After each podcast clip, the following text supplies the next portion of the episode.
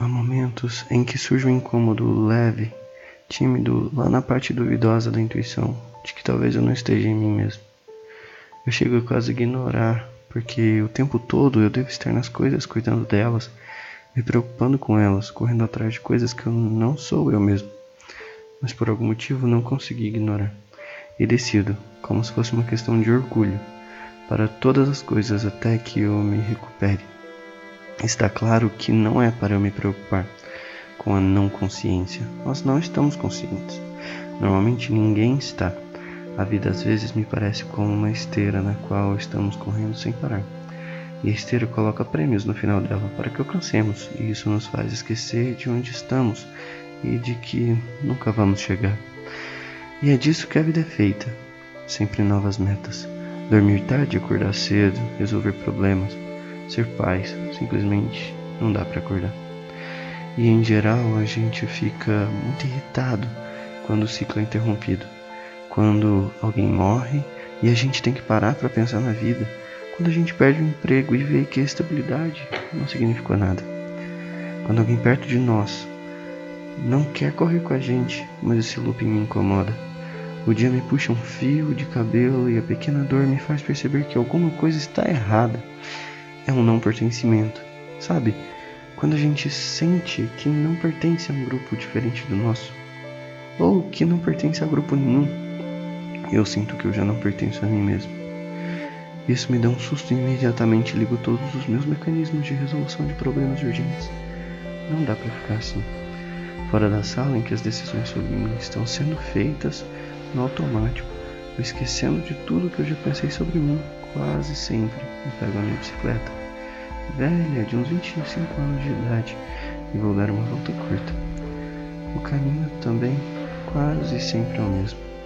Eu pedalo sem ver, para o mesmo lugar que cheira a vila que cresci e que nem existe mais. A menina de 4, 6 e 10 anos que vivia dentro de mim vem me dar um abraço. Eu nem me lembro delas, mas me sinto abraçado eu acelero bastante na descida e quando não posso mais pedalar, me levanto na bicicleta e deixo ela descer comigo em cima. É a forma mais bonita que eu conheço de escrever poemas. Quando já estou com o coração e a mente acordados de novo, a melhor parte chega. Eu vejo as flores brancas plantadas por alguém na beira da estrada que vai para uma fazenda de alguém que não conheço. Um monte de flores, eu mesmo também broto néctar quando passo por elas e subo a olhar. O rosa no céu sempre me faz lembrar de respirar fundo, de que é muito bom querer continuar respirando. Mas quando a melhor parte chega, eu finalmente fico pronto para voltar para casa e para mim mesmo.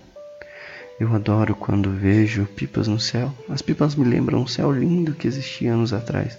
Me lembra a viagem que fiz quando tinha sete anos. Me lembra as aventuras com os meninos para pegar bambu, para fazer as nossas próprias pipas. Eu amo que ainda existem pipas no céu. Eu amo que o tempo para alguns é o mesmo que para mim. Foi há muitos anos atrás. Há uma possibilidade de que o tempo, de o tempo não ter passado e ainda existir. Só que em algum lugar que eu com certeza não conheço. O que me interessa no tempo não é o passado, nem as dores dele, mas é a consciência que eu deixei nele. Eu vou até lá na pipa e em mim e trago a consciência de volta. E ela vem com tudo o que eu já havia acrescentado nela dos sete anos até aqui. Quando volto para casa e a noite vem comigo, eu já quebrei todo o ciclo. Sequer existe esteira. Joguei tudo fora. Coloquei uma pipa no lugar. Me sento e escrevo histórias. Tento guardar tudo aquilo pelo máximo de tempo possível, mas a vida é imóvel, ela não me deixa ficar. Ela traz o céu escuro e os sonhos da noite interrompidos por uma manhã corrida. Mas não pense que foi em vão. A cada nova visão do céu rosado, novas experiências vêm com a consciência. Ela sempre é mais rica porque eu a enriqueci. Acho que você deveria enriquecer a sua.